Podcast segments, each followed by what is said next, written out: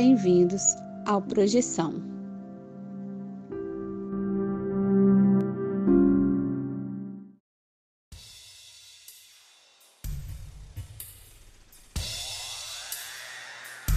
Olá, galera do bem, olá, trupe do Astral. Hoje temos mais uma edição do Café Astral, esse papo descontraído e despojado sobre as paranormalidades nas nossas vidas, nas vidas aqui da galera da mesa, de que seja convidado e que venha com aquele cafezinho, aguinha gelada e um bolinho, talvez um, um pãozinho, quem sabe. Mas antes desse papo, eu gostaria de te lembrar que está naquela hora de você vir conosco para ter aquele papo descontraído sobre as projeções astrais, o mundo espiritual e outras subjetividades. E também é aquela hora de você pegar aquela aguinha sagaz, ir para o seu lugar preferido, seja fisicamente ou mentalmente, para curtir esse episódio que foi feito para você. Você que curte os papos do sobrenatural, das percepções extrafísicas. E para bater esse papo aí sagaz, eu chamo aqui, eu vou, eu vou chamar o, o Cid Moreira para abrir aqui e chamar o Vinícius Fernandes. Fala, Vinícius. Fala, galera do bem. Fala, espiritinhos. Fala, projetores. Como estão todos vocês? Pô, eu tô bem, espero que você também, ouvinte, esteja bem. Quem mais está aqui com a gente, Vinícius? É o príncipe dos sortilégios, Rodolfo Júnior. Isso aí. Fala, Rodolfo, tranquilo? Gostei do apelido, gostei do apelido. Oi, gente, fala César Vinícius, como é que vocês estão? Por aqui tá tudo certo, tô voltando, né? Fiquei uma semana fora aí, mas estamos de volta. Bora bater esse papo. Beleza, galera. É bom, também tava aqui, fiquei feliz de ver vocês e estar tá aqui junto hoje, galera. E é o seguinte, a gente vai começar aquele papo de sempre, né? Eu vou abrir aqui para o Vinícius contar ah, o que tem acontecido aí de interessante, paranormal, ou às vezes só mesmo de literatura que você tem, tem verificado, alguma coisa interessante ah, que você tenha visto que tem, esteja relacionado aqui com os nossos assuntos. Então, vou abrir a mesa aqui para o Vinícius. Pô, galera, a minha rotina fez com que meu sono. Né, eu tinha uma questão muito complicada com sono, né? De ter insônia. Acho que até comentei com vocês no ar algumas vezes. É, isso, esse problema está diminuindo e praticamente desapareceu, felizmente. É, mas acontece que às vezes eu estou cansado demais e aí eu apago. E aí eu não consigo induzir é, um sonho lúcido, exceto nos meus dias de folga. Só que nem toda semana rola. Aí eu comecei a me interessar por, por sonhos liminais, né? Que é um termo que a galera usa. Tem esse termo, acho que mais na gringa no Brasil, ainda não vi muito ser falado, né? Na verdade, é sobre as imagens oníricas do, da hipnagogia, que você pode explorar isso de forma lúcida, que também é bem interessante. Aí eu pensei, pô, eu não, eu tô apagando, minha, minha noite de sono tem todo parecendo uma pedra, mas eu tenho bastante hipnagogia, eu posso experimentar com isso comecei a ficar interessado nisso, ouvi umas entrevistas com os autores do assunto ali um pouco. Comecei a experimentar. É... E é bem interessante você trabalhar de modo lúcido com os mini sonhos que você tem, tanto quando você está caindo no sono, quando você está voltando do sono. É... O que complicou, né? É que a galera que me conhece mais acha que eu sou super disciplinado, eu até sou disciplinado, mas é difícil você começar um hábito novo e manter. E aí, como a minha rotina é meio zoada em questão de não ser muito constante, né? O meu trabalho varia dia a dia. Então, tem alguns dias em que é quase impossível praticar isso porque eu apago direto. Não, não rola nem pedagogia. Mas nos outros dias rola. Só que aí manter a constância complica, porque eu preciso fazer as coisas todo dia para solidificar meu hábito, né? Aí eu dei uma leve desencanada, mas aí é, com um ataque de, de oportunismo, um ataque de oportunidade essa semana. Estava fazendo minha meditação matutina e estava com um pouco resfriado, estava meio zoado e estava bem difícil fazer minha sessão de meditação.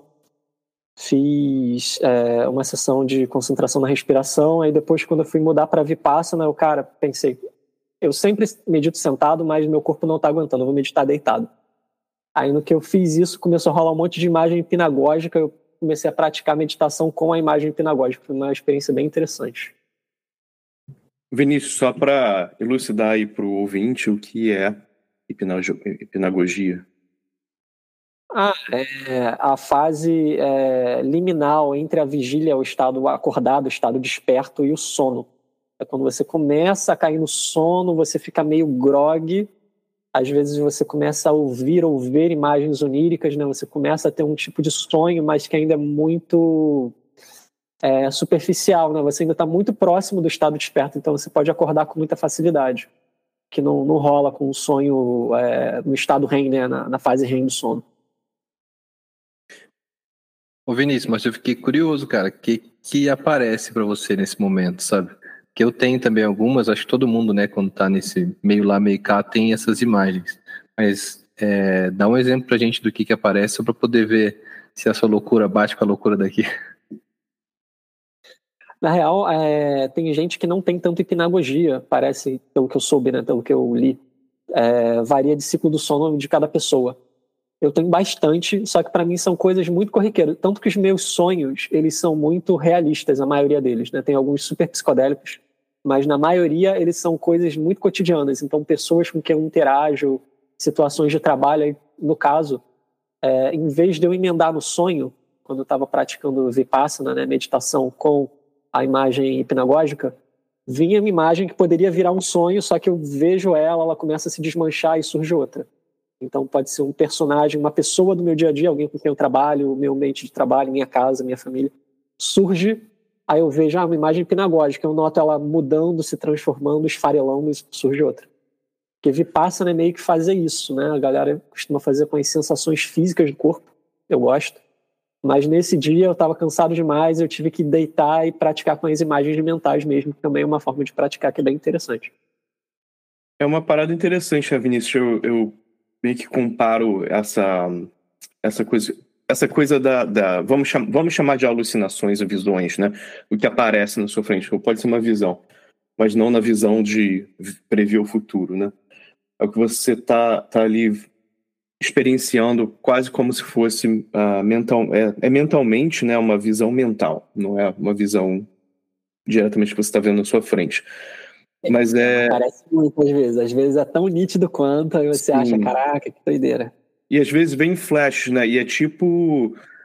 Uh, eu posso comparar isso para algumas pessoas podem ter essa experiência, não, não é todo mundo, que é de você estar tá meio. Sabe quando você tá durante o dia assim, pensando em nada, ou só, tipo, tua cabeça tá só meio no mundo da lua, e de repente vem uma imagem. Muito do nada, assim. Só que nesse caso aí, bem uh, bem definida, como o Vinícius está falando, e também tem aquela coisa do efeito Tetris, né? Enquanto está na hipnologia, que você tem aquela, aquele, aquela sensação de que você está você tá caindo, também tá ligado a isso, que acontece assim, quando você está começando a cair no sono e tem aquela alucinação de que você está caindo.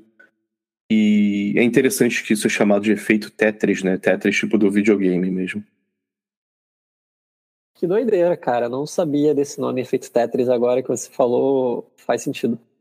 E tem uma literatura razoavelmente grande assim sobre sonho liminal. A gente acha que é, é a gente foca mais em experiência extracorpórea e sonho lúcido na fase REM do sono. A gente acha que a hipnagogia é meio que coadjuvante, né? É só a portinha de entrada, mas não, tem uma galera que explora mais a fundo isso. É interessante dar uma checada, quem quiser. Agora, foi engraçado porque eu comecei a me interessar mais por sonho liminal porque eu estava com dificuldade de ter experiências é, como eu já estava habituado, né, durante o meu sono.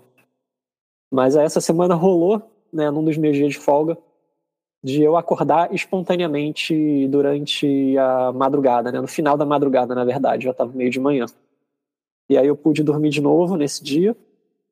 E aí, no momento em que eu fui dormir de novo, eu pensei, quando eu acordar naturalmente de novo, eu não vou me mexer e eu vou é, tentar induzir lucidez. Mas foi um pensamento muito leve, não foi tipo uma obsessão, não foi um pensamento muito obstinado, né? Eu só relaxei e botei ali uma leve intenção. Aí eu tive um combo de três sonhos lúcidos, foi, foi bem satisfatório. E eu queria fazer essa, esse comentário, né? Que é a técnica que mais funciona para mim. É baseada no. Já comentei com vocês no Michael Raduga, um russo, que é, meio que otimizou as técnicas de saída do corpo e sonho lúcido. E a base da técnica é esse wake back to bed, né? Que é você acordar e dormir novamente. Isso aumenta muito a probabilidade. Só que quem tem insônia tem dificuldade de dormir de novo quando faz isso. Então, dependendo. Se você não tinha, agora tem insônia. Parabéns. É. Pois é, é um risco. Para quem dorme fácil é uma boa. Para quem não dorme fácil pode ser problemático. Mas aí eu adaptei a técnica, né? é, para que ela fosse mais natural possível. Eu só acordei naturalmente e pensei, beleza, eu vou ter uma experiência quando eu dormir de novo. Foi isso aí. E tive. E foi engraçado porque nas três experiências de sonho lúcido, uma seguida da outra, eu ficava dentro da experiência. Nossa, mas isso é sonho lúcido ou eu tô fora do corpo? Como é que eu testo isso? Eu fiquei, ficava encucado. Eu, não, acho que é sonho. Aí eu terminava a experiência e começava a outra. É sonho ou projeção? Deixa eu testar, deixa eu tentar atravessar a parede, deixa eu tentar ver alguma coisa. Então, é, foi bem interessante, foi bem maneiro. Pô, maneiro, Vinícius. Ah, e é legal você comentar isso aí para galera que já é ouvinte há muito tempo. Eles já sabem que a gente não recomenda fazer os ah, exercícios que estressam o seu, seu corpo e sua mente, como esse de acordar no meio da noite, apesar deles funcionarem muito bem. Né? A gente sempre fala, tem, tem as outras práticas aí que a gente já passou aqui, de relaxamento e tal, que funcionam muito bem, dão um pouquinho mais de trabalho, mas são melhores para o seu corpo, sua mente, né? É, isso aí. A questão é, é. Foi um ataque de oportunidade. Eu acordei espontaneamente e eu resolvi aproveitar a chance. Pô, isso então, aí, também tem então, isso, né? Eu sou meu corpo, eu estava num dia de folga, eu ia poder dormir mais, então tudo isso tem que levar em conta. Aproveitando o caos. Vinícius, como é que você conseguiu chegar na, na conclusão de que era um sonho lúcido? nesses testes que você fez lá na hora? Eu cheguei na conclusão de que era um sonho lúcido só depois que eu acordei. Que aí, comparando com o meu grau de lucidez na vigília, assim, cheguei à conclusão, entre aspas, né? Pode, posso estar totalmente equivocado. Mas, é, em primeiro lugar, em dois desses três sonhos lúcidos, aliás, em todos eles, eu saí, eu tive a decolagem, né? Tive a experiência de levantar do corpo mas eu não estava no meu ambiente, não estava no meu quarto, não estava no, no ambiente em que meu corpo estava dormindo. É, a textura da experiência é meio diferente. Le, me lembra mais imagem hipnagógica, só que mais sólida, mais estável do que é, outra coisa, entende? E aí é interessante que no primeiro deles eu saí voando pela janela dei um rasante no chão, vi uma flor, vi que o sonho estava começando a ficar borrado, meio esquisito. Coloquei muita atenção para ver os detalhes da flor e tudo ficou sólido de novo. Aí eu, ah, interessante, você prestar atenção a detalhe aumenta a acuidade visual, traz mais solidez para a experiência. Eu posso estar equivocado, posso, posso ter saído em outra dimensão, mas me pareceu sonho, me pareceu criação mental. Maneiro. Essa parada do, do foco realmente tem isso também. Eu já tive essa experiência. Valeu, Vinícius, por compartilhar, achei maneiro. Porque aquele lance, né? De repente você imagina assim mesmo no exercício mental, você tá lá passando, tá, viu, viu uma flor passando rápido, né? Até no teu cérebro você pode ter essa experiência. Só que, que você, quando você pensa em focar nos detalhes, nos, sei lá, nas cores, nos veios da, da pétala, aí você começa, né? E tudo começa a ter um tipo uma definição melhor, né? Sim, é Full HD, é Full HD, é muito interessante. Fora um detalhe interessante da última experiência, que um personagem lá do Sonho Lúcido, é, na, na, dentro da experiência eu achava que poderia ser uma projeção ainda, eu estava em dúvida. Aí ele estava do outro lado de uma parede com um vidro, assim, dava para ver ele por causa do vidro, mas tinha uma parede. Eu, cara, deixa eu tentar atravessar essa parede aqui. Aí eu, pô, como é que eu atravesso? Aí eu perguntei pro personagem, você sabe como é que atravessa? Ele, não, cara, não dá não, não é possível não. Eu, que maneira não é possível? Claro que é, eu já fiz isso uma vez antes. Nada é impossível eu, para Vinícius. É, eu virei de costas e atravessei, isso que é interessante no sonho lúcido. Não sei se vocês já tiveram essa experiência de você bate de frente com a, o objeto sólido, você não atravessa por causa da sua crença de que é impossível. Então, ou você vira de costas e atravessa sem olhar, ou uma coisa que eu fiz numa experiência anterior foi fechar o olho e atravessar, e você atravessa. Uma boa, hein? É a expectativa que está criando a experiência, né? Isso, isso que é curioso. Maneiro. Maneiro. É, esse, esse ponto aí é interessante que eu já vi isso em vários outros lugares. Até a. Eu não sei como isso funciona com. A gente pode fazer essa pergunta, ou quem souber disso podia dar um detalhe pra gente. Mas sabe, saca aquela parada de quando a galera tá fazendo cabeça com lance de umbanda e tem que andar de costas uh, para passar pelas portas? Tem, tem um sentido ali interessante sobre isso, mas que eu não, que eu não sei, então não vou aqui uh, discutir essa questão, mas vai ser legal se a gente receber alguém falar sobre. Alguém pode falar sobre isso, ou a gente pode pesquisar um dia e bater esse papo. Mas eu já li em literatura sobre magia também, com trabalho com elementais uh, para você fazer isso. E com elementais tem umas coisas interessantes, até o lance as histórias de. Sabe, sabe histórias antigas de pessoas que tiveram contatos com elementais e foram para uma dimensão paralela e tal? Uh, tipo parecido com, ele, aquele, com aquele lance, com aquele rolê de sete além. Se você ah, tá. É, se você tá num lugar desse, você perceber que você tá preso não consegue voltar, você pode virar sua camisa camiseta ao contrário, ou tua roupa ao contrário, e você volta. Tem, tem uns papos assim, claro que isso vem do, de folclore, é bem interessante, mas é, isso é bem pessoal, mas eu vou contar aqui. Eu lembro de estar tá fazendo o lance de uh, exercício de projeção astral e tal, e dormir de camiseta e depois acordar com a camisa virada ao contrário e não lembrar. Pode ser que seja só um, uma noite de muito calor, eu tirei a camisa, depois fiquei com frio e coloquei? Pode ser. Mas fica aí, fica aí a dica. Estranhamente, tive sonhos muito esquisitos com, com seres elementais. Não eram duendinhos bonitinhos, eram as coisas guturais estranhas. Ao contrário, é o, é o Curupira, né? Qual, qual é do Curupira nesse caso? É porque o Curupira ele tem o pé voltado para trás, né? Ele é ao contrário. Sim, aí ele não precisa, ele já, já atravessa é. as paredes de vidro e... do mundo astral. Maneiro. Pô, cara, curioso. Porque você falando disso me lembrou até da mitologia grega, a parada do, mito do Orfeu lá, quando ele volta do Hades, que não pode olhar para trás, tem umas paradas dessa. É, né? Interessante essa parada. É. É. Se você vê, tem muito isso em algum, algum. Todo tipo de cultura vai ter. Vai falar sobre isso, então. É, talvez arquetípico, né? Talvez um tema arquetípico aí. Acho que sim. Mas por que que tem que voltar de costas, né? Fica, como você falou do Curupira, eu sei que Curupira não é isso, mas a galera, a galera tende a pensar em ser uma coisa retrógrada, né? Que você está andando para trás. Obviamente não é isso no Curupira, mas assim, por que, por que tem essa questão, né? Será que é que você está andando para trás, você está entrando em você mesmo? Fica a dica.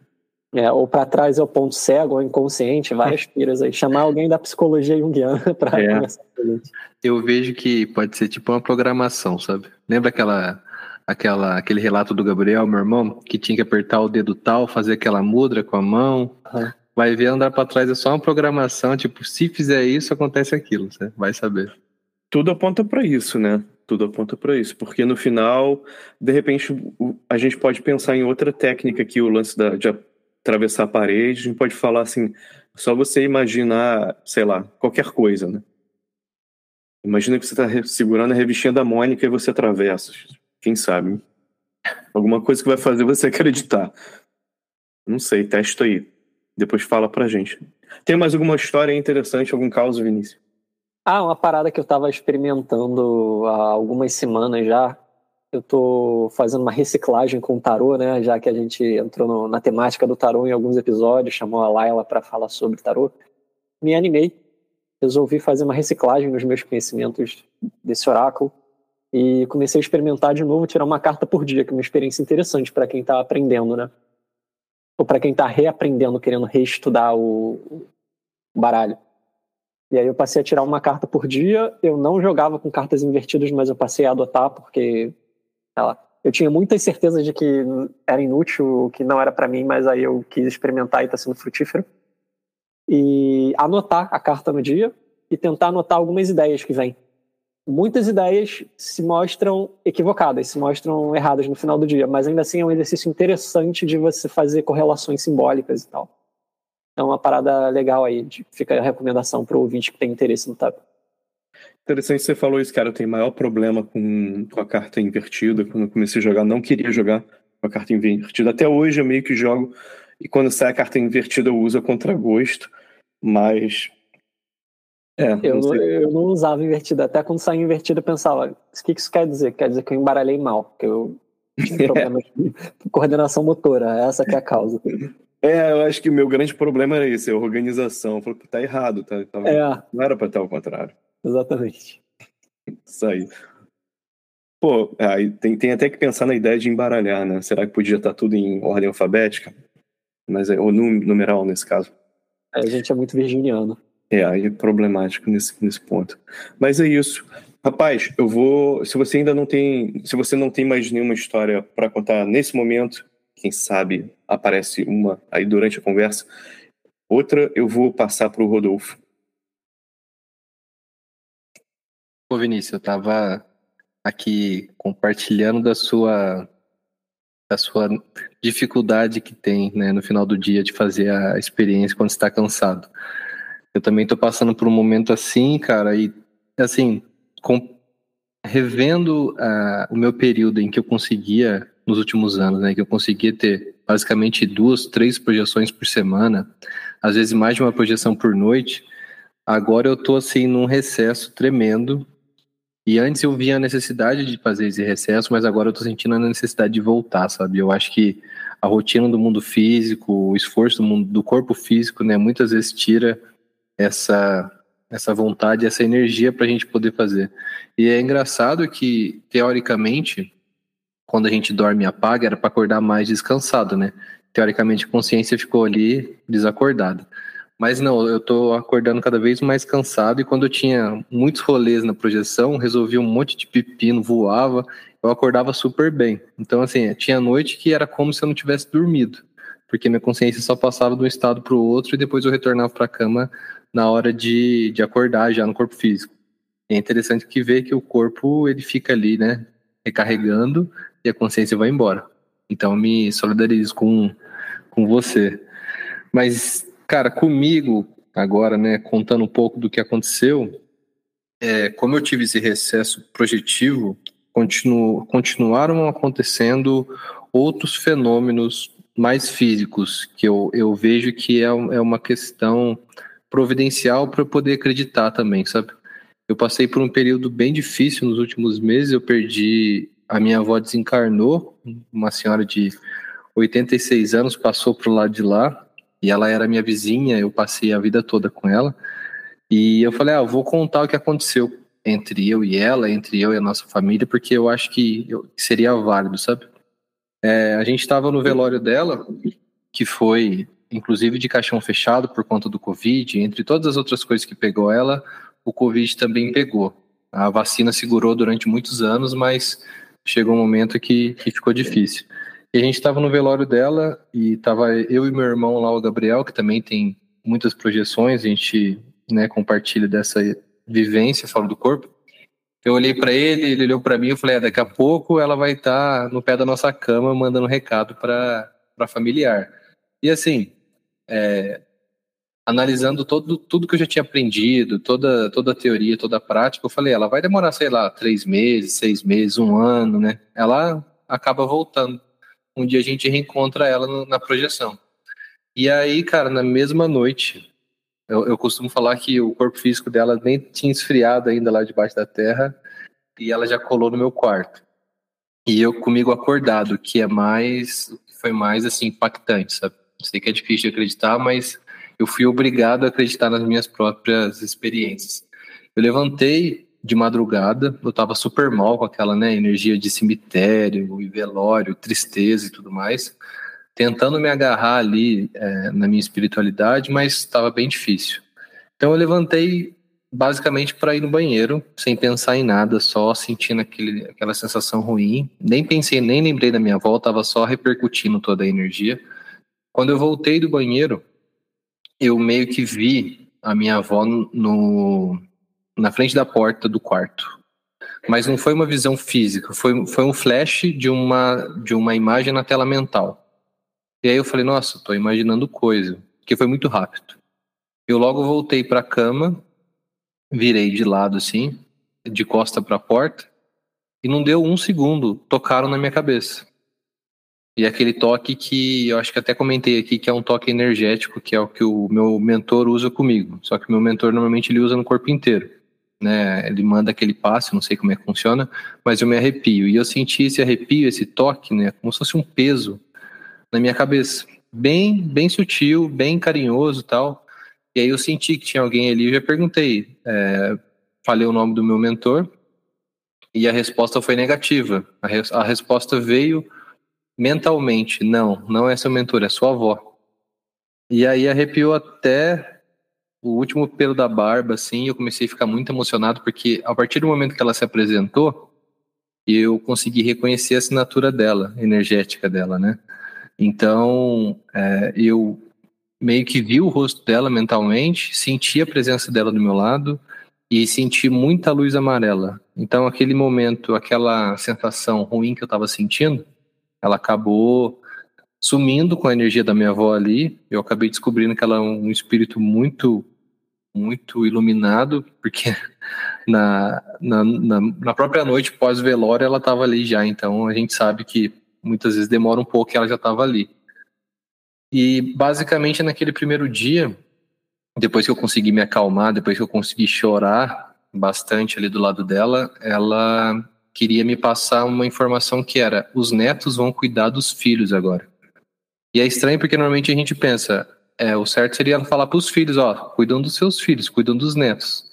Mas a nossa família tem tem uma história assim muito difícil, de muita pobreza, de muita dificuldade, e os filhos acabaram ficando emocionalmente dependentes da minha avó sabe? Espiritualmente dependente da minha avó, eu acho que ela carregava uma força, né? Assim como qualquer matriarca, ela carregava uma força.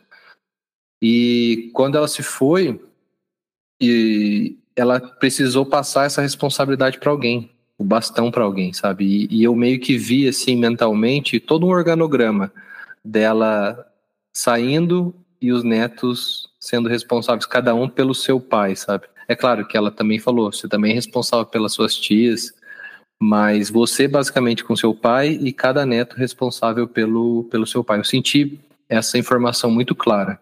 E é interessante porque não era uma informação que eu criaria da minha cabeça, né? Fazendo agora o advogado do diabo.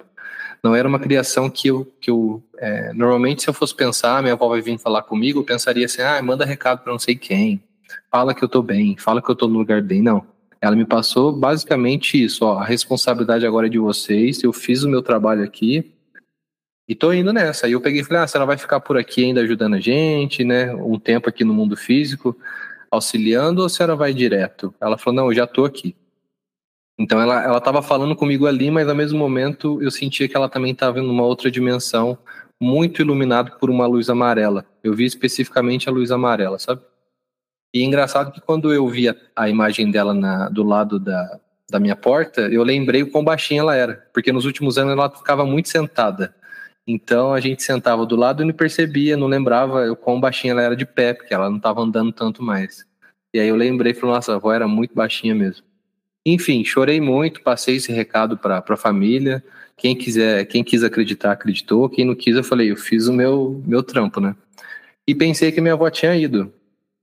Até na noite seguinte. A senhorinha me apareceu de novo, a avó Tereza apareceu de novo na minha, na, no meu quarto, comigo acordado, eu tinha deitado para começar ali entrar, pegar no sono. Ela apareceu de novo, eu senti exatamente da mesma forma a energia dela, confirmei que ela que era ela. E cara, é, vou torcer para não me emocionar aqui. Ela estava surpresa, ela estava com uma energia muito muito feliz de surpresa, ela também estava emocionada, eu senti essa emoção dela ela tinha acabado de descobrir, lá onde ela estava, que eu e ela, a gente não era só neto e, e avó, sabe?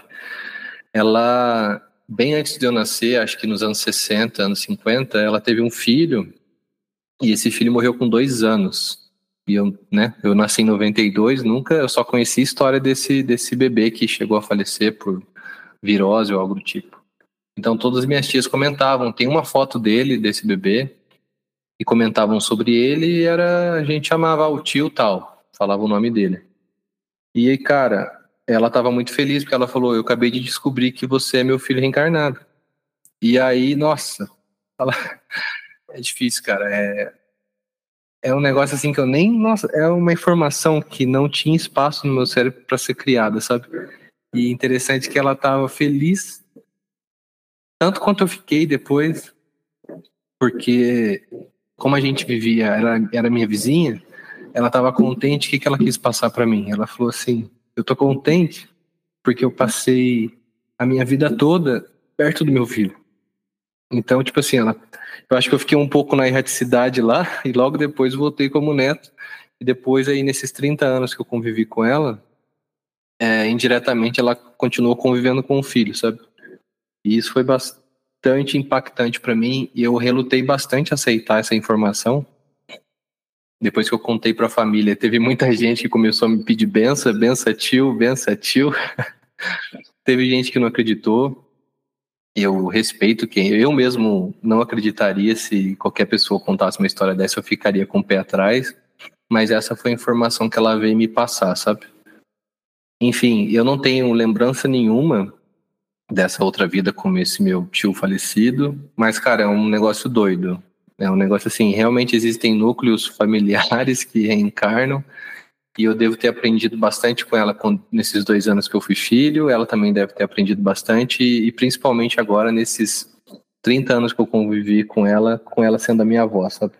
Então eu queria compartilhar isso para mostrar como é como é doido, cara, a existência, sabe? A gente já é impactante as relações humanas e uma vida só, né? Já é um negócio assim que se para para pensar, fala, gente, é muita dificuldade, é muito momento feliz, é muito momento triste, e quando a pessoa desencarna, né, fica só o corpo ali. Eu cheguei a ver o corpo da minha avó no hospital, momento, é, segundos depois dela falecer, sabe? E você vê que é um negócio muito cru, é um negócio muito frio, e você fala, como assim? Cadê? Né? Onde que tá? Para onde que foi? Você sente que tem. Eu sempre senti isso desde que eu me conheço por gente, eu sempre senti que existia esse algo a mais, sabe? E eu me sinto privilegiado e contente de, de hoje ter essas confirmações, sabe? E acreditar nessas confirmações também, que eu acho que não é algo fácil. Mas enfim, eu queria compartilhar isso com vocês e com os ouvintes, porque pra gente poder dar valor mesmo, cara, porque hoje você pode ter uma dificuldade com qualquer familiar e você não sabe, vai ver na, outra, na última vida ele foi seu filho que você tanto sente falta, sabe? E na próxima, o inimigo seu também pode ser sua avó e você vai amar comer bolinho de chuva com ela, enfim. É, a gente está aqui para aprender a, a, a, amar, sabe, cara, e a conviver. A, escola, a Terra é uma escola e o objetivo principal é aprender a amar, sabe? Aí, Rodolfo, queria só te agradecer aqui, cara.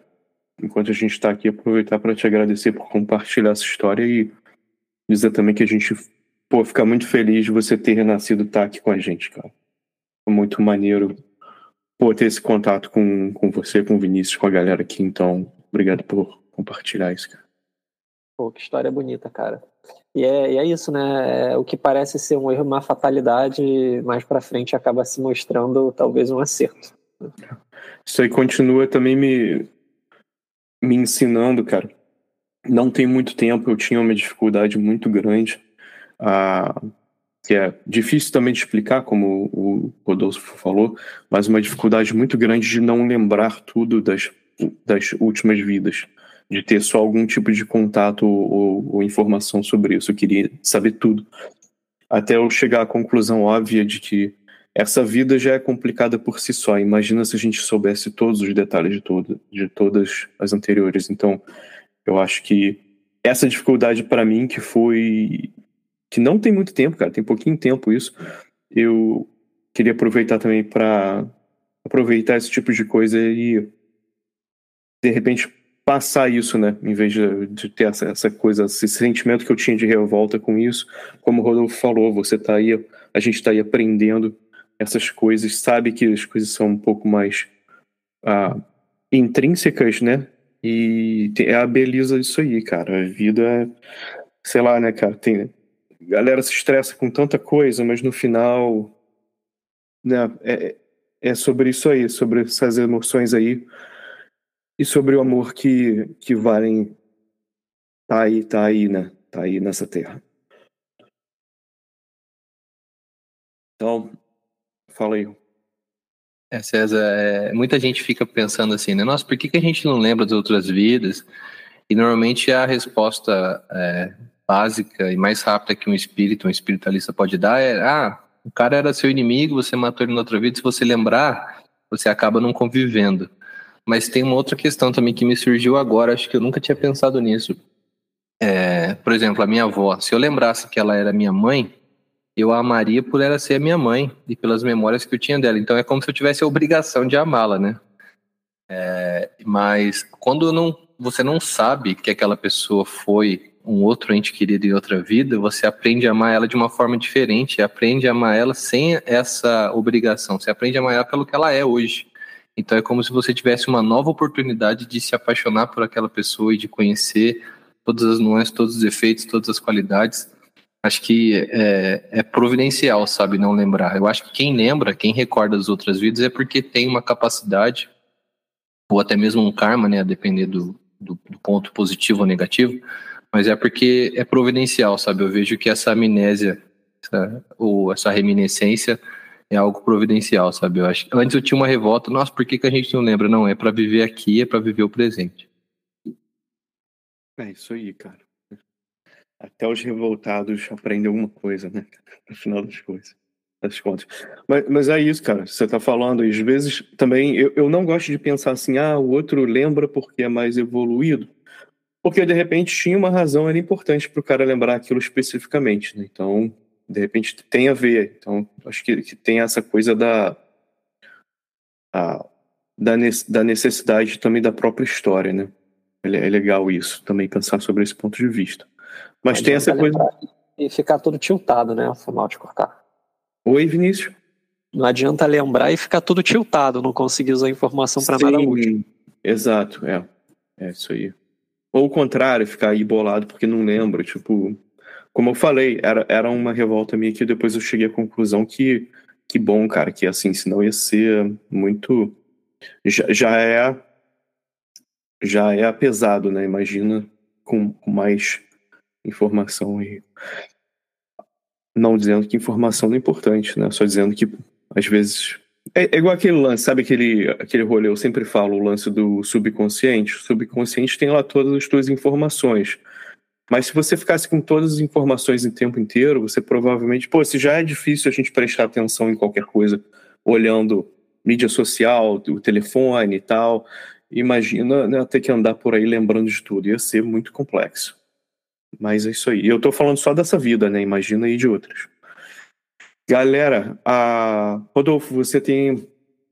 Já, já deu aqui a história aqui pra gente quase ficar aqui emocionado para fechar, né? Mas tem mais alguma história? Eu, eu queria fazer uma piada para quebrar esse gelo, né? Porque eu acabei me emocionando, mas não tenho. Então, assim, ouvinte, lide aí agora com, essa, com, esse, com esse climão.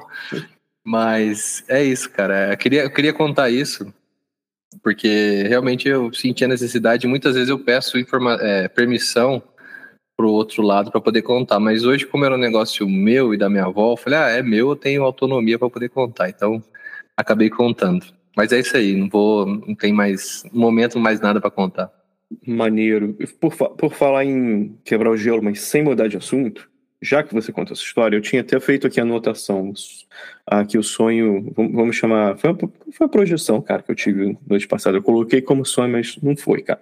Foi completamente lúcido, tava interessante pra caramba.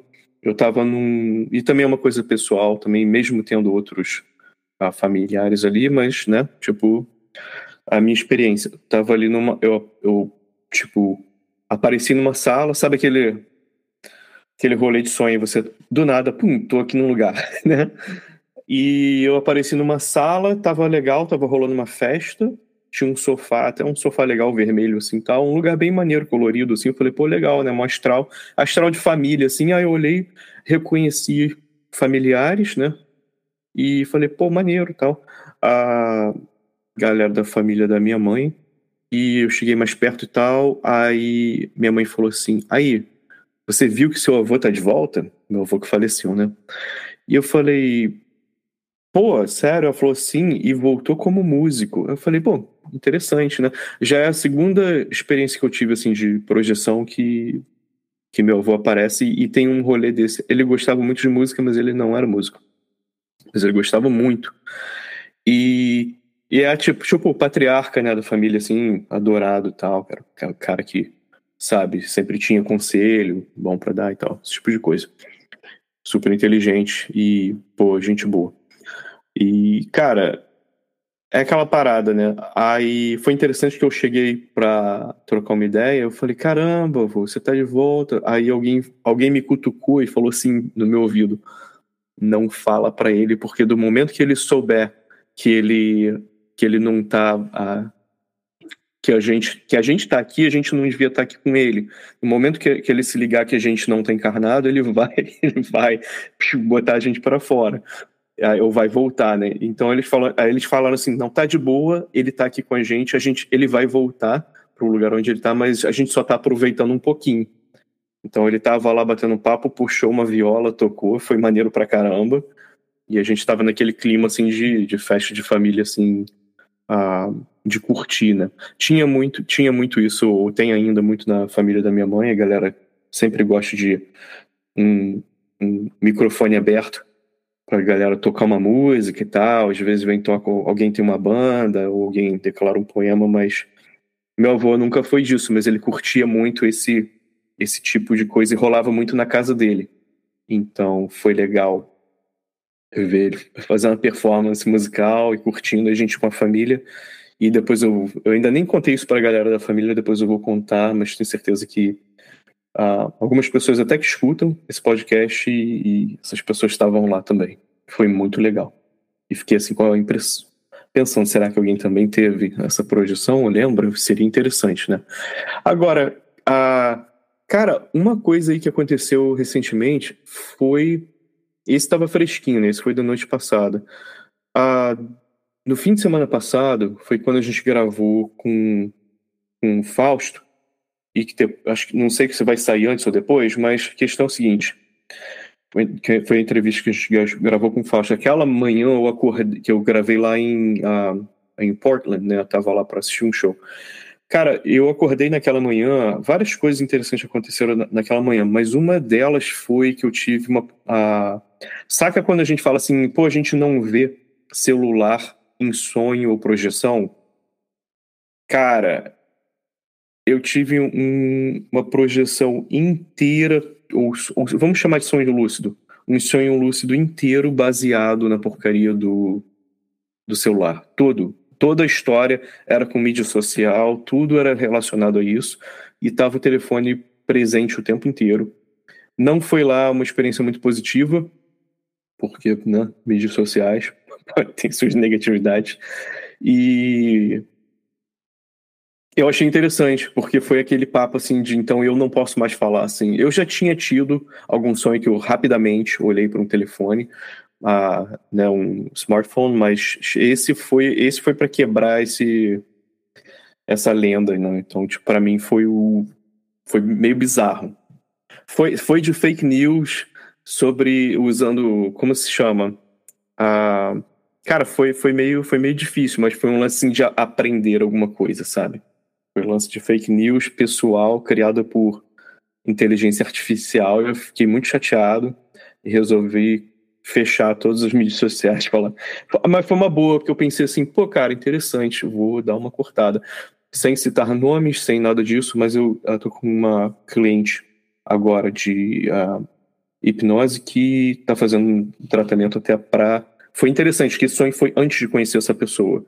E agora eu estou fazendo esse tratamento com essa pessoa que ela está falando sobre. Ela está usando o celular muito, de, meio que demais e não está conseguindo dormir, não está conseguindo fazer mais nada na vida porque fica só vendo o celular, que é uma coisa que eu acho que tá todo mundo aí também se vê nesse ponto, né? Porque realmente os celulares tomaram conta da nossa vida aí. Mas, ah, cara, mas eu achei interessante, porque foi, foi bem foi bem assim, sente aí essa porrada para você conseguir lidar com alguém que está passando por esse problema, né? Eu achei uma coincidência muito bem uh, marcada assim no tempo, porque eu nunca não tinha nem não tinha tido essa experiência de alguém entrar em contato sobre isso ainda.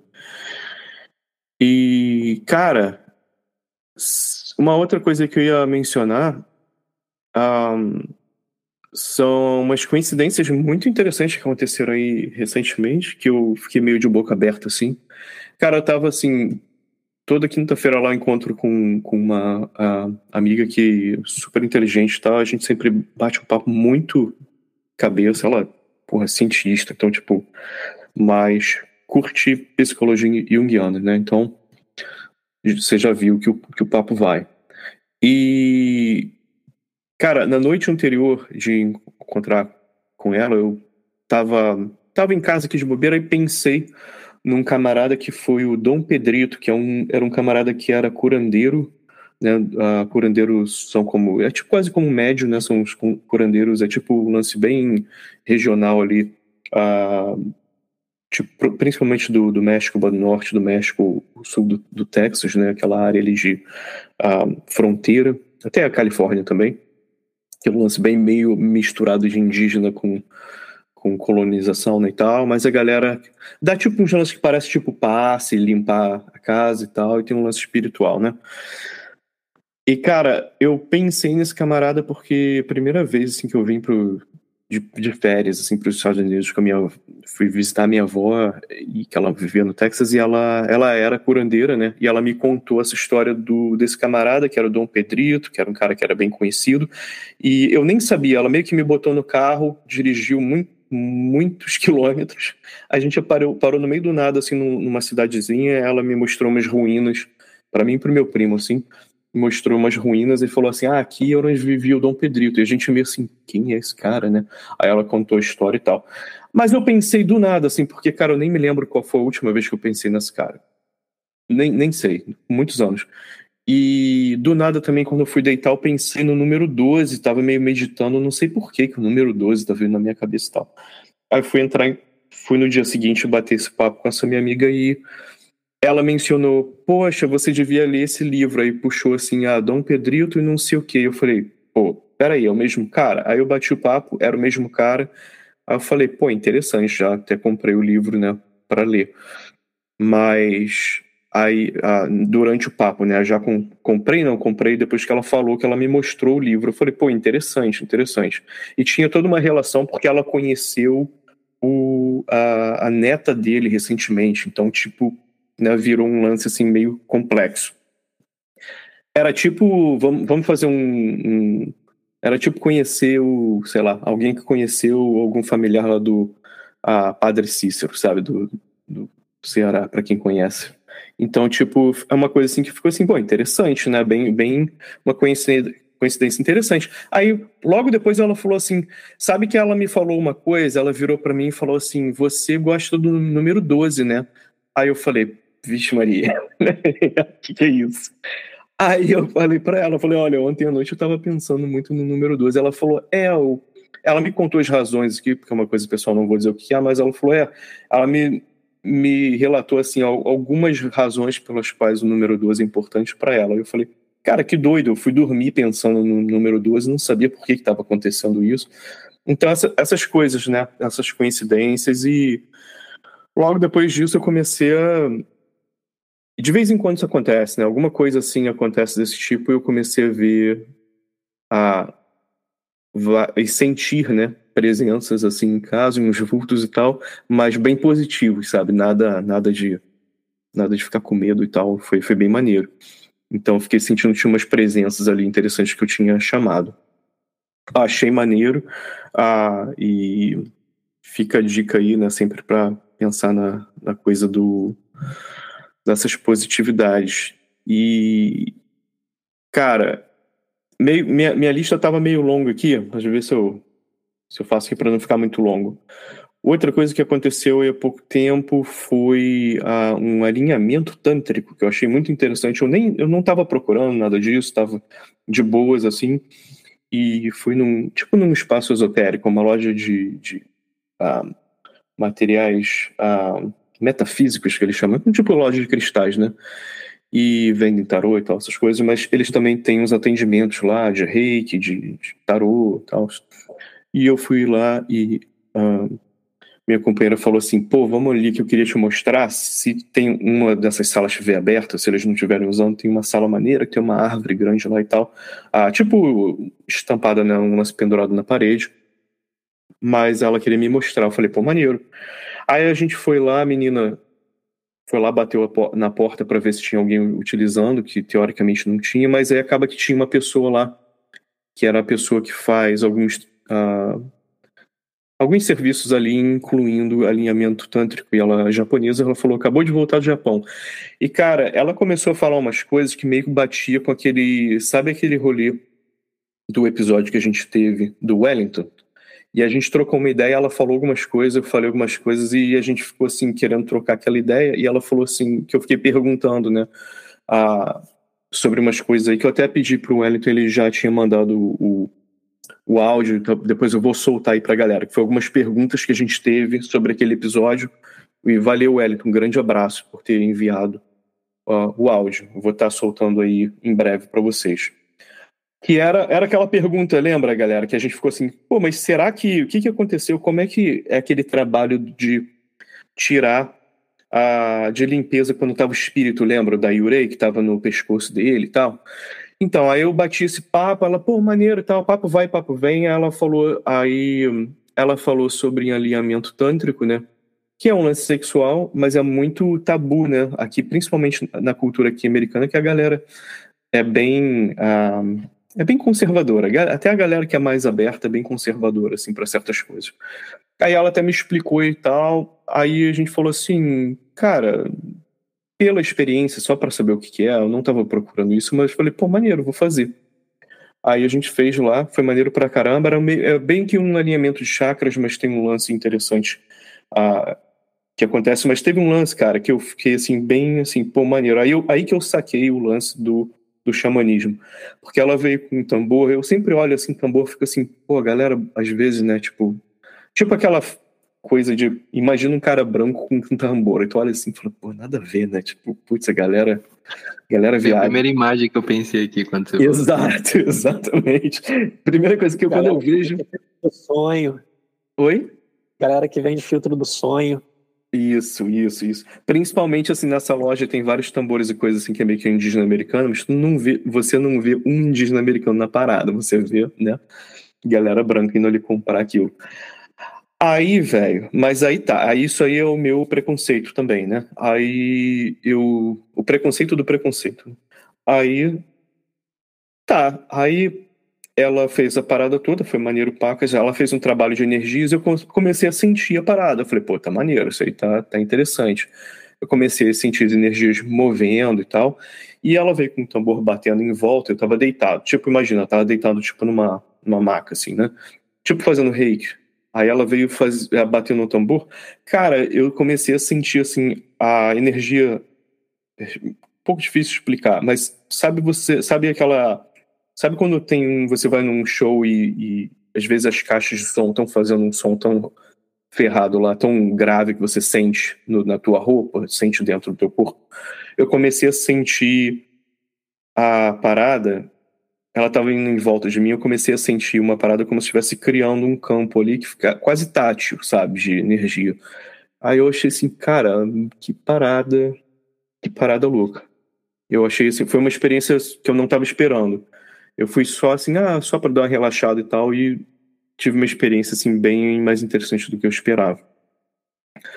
E assim, não é, não é só isso que entra nesse nesse uh, nessa técnica lá que ela comentou, mas é interessante, procure saber se você tiver interesse, porque foi, foi maneiro, pelo menos com essa pessoa. Então, vou mandar um abraço aqui para Naomi, mesmo que ela não vá nunca escutar esse, esse episódio, porque ela fala só japonês e inglês, então não, não vai poder ouvir isso. Mas essa foi foi aqui da lista aqui em geral que eu tava para passar. Pô, experiência maneira. Eu tenho impressão, tem uma, uma amiga minha da Laila que tem umas experiências com tambor e xamanismo também. Parece que o toque do tambor tem uma, uma qualidade telúrica, né, de energia da terra, de chakra básico, né? Parece que bate bem ali, bem interessante. Tom, né, cara, música, isso tudo. Uh, não tem o lance do muito muito trabalho né com, com som assim para meditação e tal então é legal pensar sobre isso então o tambor é uma parte disso né aí que tava para mim era, era um preconceito agora que eu também acho que eu aprendi que fazia sentido aí eu meio que entendi né falei ah agora sim não era só aquele lance, né, cara? Se você já entrou num terreiro quando a galera tá batucando, você é. também sente, você saca por que que tá acontecendo, por que que tem. Porque se não tivesse, talvez não fosse ter a, aquela mesma experiência, né? É. Eu também sou preconceituoso pra caramba, César, com parada que parece meio New Age, assim, meio apropriação, só que aí quando você vê que algumas coisas funcionam, beleza, cara, meu preconceito tá errado, tudo bem, é. aceito. É, eu acho que a gente parte do princípio de quando a galera utiliza aquilo, por exemplo, aí, aí, aí eu acho que é relevante trazer essa questão ah, do, do nosso preconceito, né? É porque quando a galera, o exemplo do cara branco lá usando o tambor indígena, mas se entra o indígena na loja e a galera fica, torce o nariz. Aí daí que vem, aí eu, eu continuo achando que está tá certo pensar dessa forma, que assim, vacilo, tá totalmente errado, apropriou a cultura, e não tá nem fazendo uma pergunta de repente pro, pro indígena bater, trocar uma ideia, né? Que assim, seria o mínimo esperado ali.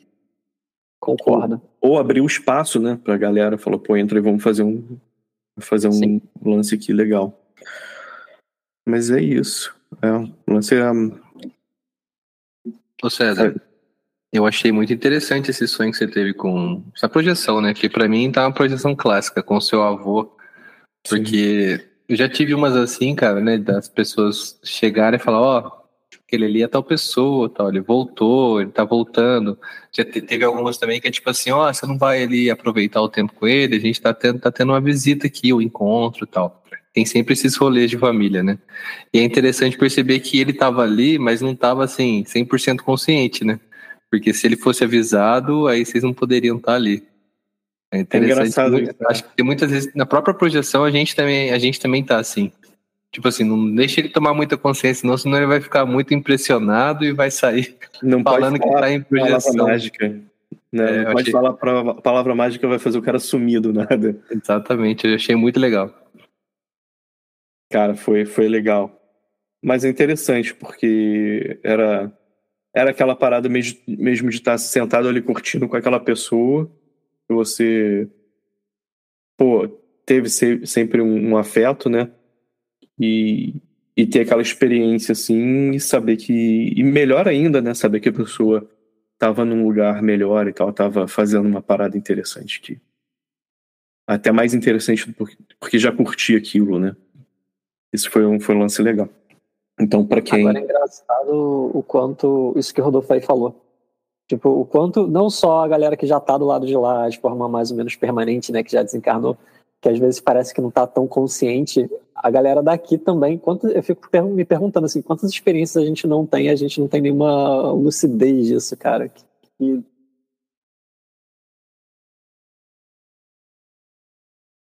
Pô, sim, certamente, cara. E, e, tem coisas, né, cara? É isso aí. Eu tinha uma coisa aqui na lista que eu não eu nem, ia, eu nem ia falar, porque eu falei, fiquei pensando aqui, acho que fosse meio que demais, vai ficar parecendo papo de doidão mesmo, vamos lá, né? Se é pra ficar de papo de doidão, entra aqui. Acho que não, não vai fazer muita diferença agora nesse ponto, se a pessoa escutou até agora. Então, ah, outro dia a gente foi. Eu contei essa parada, Vinícius, acho que quando a gente estava fazendo a entrevista da, com, com o Fausto, o lance da Casa na Árvore, ou foi no papo pós-gravação? Agora eu não me lembro. Fala um pouco mais para ver se eu. O seguinte, é, para comemoração aí do aniversário aqui da, uh, da Jess, aqui em casa a gente foi uh, num rolê que era, era tipo um hotel. É, não, é, é tipo um. Imagina assim. Como, é uma propriedade, aí tem, tem umas casas nas árvores. Então você dorme lá na casa na árvore e maior parte delas, assim, você, se você tem que usar um tipo, tipo um banheiro e tal, você lá fora, é tipo meio que acampar, só que você está acampando na casa na árvore. Só que a casa na árvore para adulto, né, a parada maneira. Só que com certas limitações, né, tipo, tem uma cama maneira, tem uma parada assim, uh, um espacinho, essa, uh, era até um pouco maiorzinho, então assim, tava maneiro. E foi, foi um lugar, porra, um lugar bonito pra caramba, mas assim, pertinho aqui de casa. Isso que foi, a gente, eu tava pensando que eu tava procurando um lance, um rolê desse, achei que ia ser longe, era um lance de 30 minutos daqui. Só que, e também não era muito distante das coisas, né? era tipo assim, era numa cidade menor, mas se você quisesse ir num restaurante tal, um lugar perto tinha. Mas era meio, meio que no meio do mato, na beira de um rio, assim, o lance, bem bonito. Aí é o seguinte, cara, tinha umas carpas lá num, num tipo um laguinho artificial, né, bem bonito e tal. Ah, e à noite, assim, eu tava naquela vibe assim, pô, vou dar, fazer uma meditação, né, cara. Aí eu tive uma experiência também ali interessante, que eu fiquei com a dificuldade até, assim, de processar o que tava acontecendo. Tava fazendo meditação, assim, de boa, e de repente eu comecei a sentir... Primeiro que você você está literalmente, né?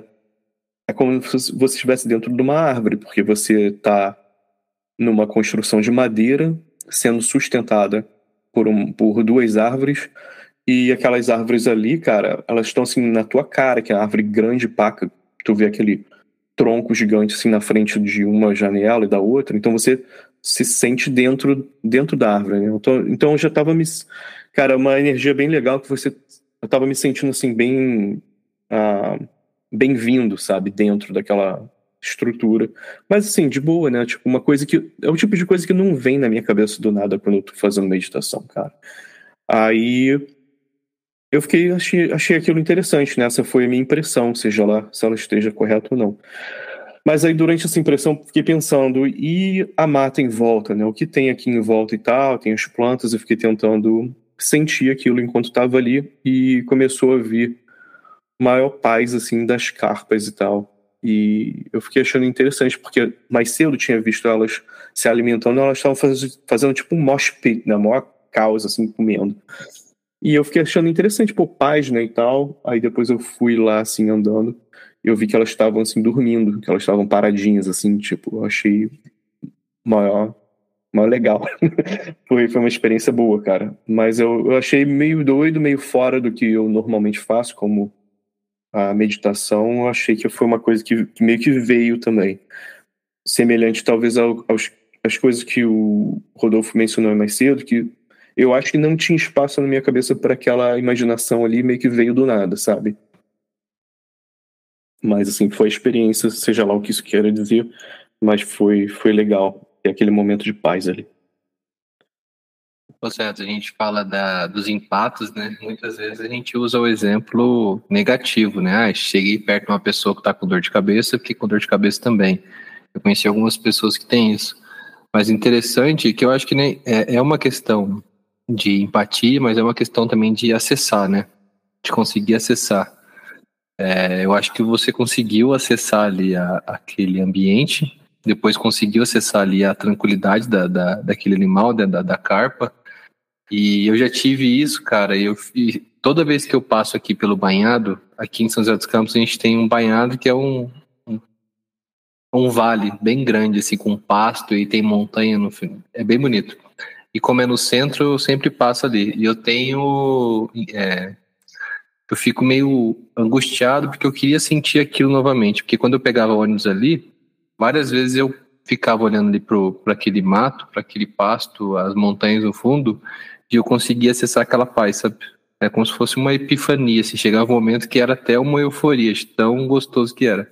E é papo de doido, porque você fala, ah, não, o cara tava fumado, e porque quando você tá fumado, você realmente consegue acessar mais fácil, né? É, exatamente. Mas, cara, deve ter sido isso que rolou com você, eu acho, assim, eu vejo, de, de conseguir acessar e, e como era ali o animal, um ambiente muito pacífico, você conseguiu pegar essa paz e é tirar um gostinho, né, daquilo, assim, do ambiente. Isso é interessante. É interessante, era, era quase como eu sentindo ondas, sabe? Onda, assim, de, na água, quando você dá aquela batidinha, sai aquelas ondas, assim, em círculo. Era quase como se estivesse sentindo aquilo vindo, assim, mas com paz, assim, só deles estarem descansando ali. Foi, foi bem legal. Ah, tão maneiro. Ah, até assim com cores e tal, foi interessante. Mas é, é isso aí que você falou, né? Tipo, ninguém fumou. Hum, até porque eu tenho. Ah, tenho asma, então não, não posso fumar. Então fica aí, pra quem tá pensando nisso. Eu tenho histórico de, de esquizofrenia na família, então também não posso ficar brincando. É isso aí, não, não dá pra ficar zoando. Galera, mas, pô, cara, e- e- essas histórias hoje foram, foram muito maneiras, curti muito escutar. E até aproveitar pra mandar aqui, eu vou mandar logo meu abraço, vocês já vão pensando aí. Ou se quiserem fazer algum comentário também, ainda tem espaço. Mas eu queria mandar um abraço pra Laila, rapaz, porque eu marquei uma consulta aí de tarô com ela. Então, pra quem ainda não marcou, não perca tempo, vai procurando, porque eu acho que daqui a pouco ela vai começar a ficar aí mais, mais ocupada. Então, para quem já escutou a nossa entrevista com a Laila, lá tem informação onde encontrar e tal. E- então, fica aí, eu já, já vou ficar aqui na expectativa de ter, de, de ter esse encontro aí. Galera, algum outro comentário? Rodolfo quer mandar um abraço para alguém? Ah, cara, eu tô pensando aqui, eu vou mandar um abraço pra, pra minha avó, de onde quer que ela esteja. Vou mandar um abraço pra todo mundo que perdeu avô e vó. A gente sabe quanto é dolorido, né? Que avô e vó. É claro, tem seus avós, tem seus avós também, né? Mas quando é uma experiência É, positiva, a gente. quando é uma experiência positiva, a gente sabe que tem um, tem um gostinho diferente, né? Ter o avô, ter o avô ali perto. Então, se você perdeu seu avô, sua avó, mandar um abraço pra você e falar que, olha, pessoal tá ali do outro lado e muitas vezes está visitando a gente. E se alguém também da minha família aqui, tem uns ouvintes na família, estiver ouvindo também, mandar um abraço para eles e falar: a Dona Tereza tá viva e tá bem. Pô, pode crer, cara. Obrigado por compartilhar aí, Rodolfo. E é isso aí. Ah, eu, graças a Deus, tive aí boas experiências com meus avós, todos eles, então também mando grande abraço para os que estão aqui, firme, firme e forte, e para os que já se foram. Vinícius, para quem você manda seu abraço, rapaz? César, eu acho que você tá meio telepata esses dias, porque eu tava assim, pô, mandar um abraço pra lá, ela tô aqui no cenário dela, que o Rodolfo e o César que estão vendo a, a bandeira aqui do Arcano 17 do tarô aqui atrás de mim, que é da Laila. Bem É, maneiro, já- por sinal. É bonitão, né? A estrela do Hydrate aqui atrás de mim. Mas já que o César já mandou um abraço pra Laila, eu vou mandar um abraço pro Fausto Ramos, porque o- a entrevista que nós fizemos na semana passada foi muito bacana, eu gostei muito. É, queria que o Rodolfo estivesse com a gente, mas você vai ouvir, você vai achar muito maneiro. E quero também mandar um abraço para vocês dois que estão aqui comigo, tava com saudade de vocês, e também pro ouvinte que ficou até aqui. Valeu, galera. Isso aí, mandar um abraço também pro Fausto também, Vinícius de tabela. E é isso aí. Para você que ficou aqui também, um grande abraço e nunca se esqueça. Continue viajando para encontrar a si mesmo.